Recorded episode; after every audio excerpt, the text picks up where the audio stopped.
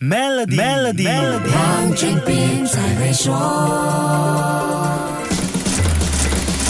你好，我是黄俊斌。全球利率上涨，对人们最强烈的感受就是借贷成本高了，贷款的利率上升了，钱包就感觉缩水了。把这个道理放在更大层面的宏观市场，也是一样的逻辑。研究机构标普全球市场材质的报告说，各国中央银行紧缩货币政策，使得潜在投资者的成本升高到一个缺乏吸引力的水平，导致全球 IPO 的数量和速度在今年第二季创下了新低水平。二零二三年第二季，全世界有三百二。二十一个 IPO 项目进行，这个数目比第一季的三百三十八个还要少，更是二零二零年第二季以来最糟糕的表现。这都是通货膨胀惹的祸。美国联邦储备局和各国中央银行下猛药，大幅度上调利率来对抗高涨不下的通货膨胀，不止影响了我们的生活成本，也打击了 IPO 的市场热度。今年第二季全球 IPO 的证券销售累计金额是三百六十九亿美元，比第一季的二百三十九点九亿美元高。可是整个上半年的六百零八点三亿美元总金额，却比去年上半年低了百分之三十八点五，跟 IPO 高峰时期的二零二一年上半年相比，更是大跌了百分之八十三点一。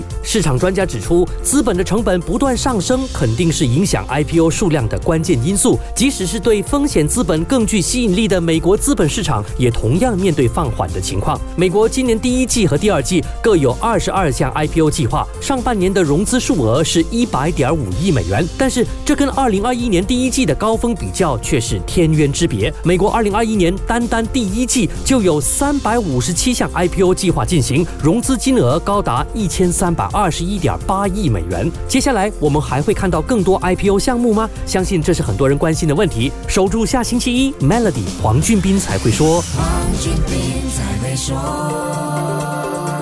使用 Maybank to You Bits 为员工和供应商进行付款，即可赢取 Toyota Hilux。详情浏览 Maybank dot my slash SME Rewards 附条规。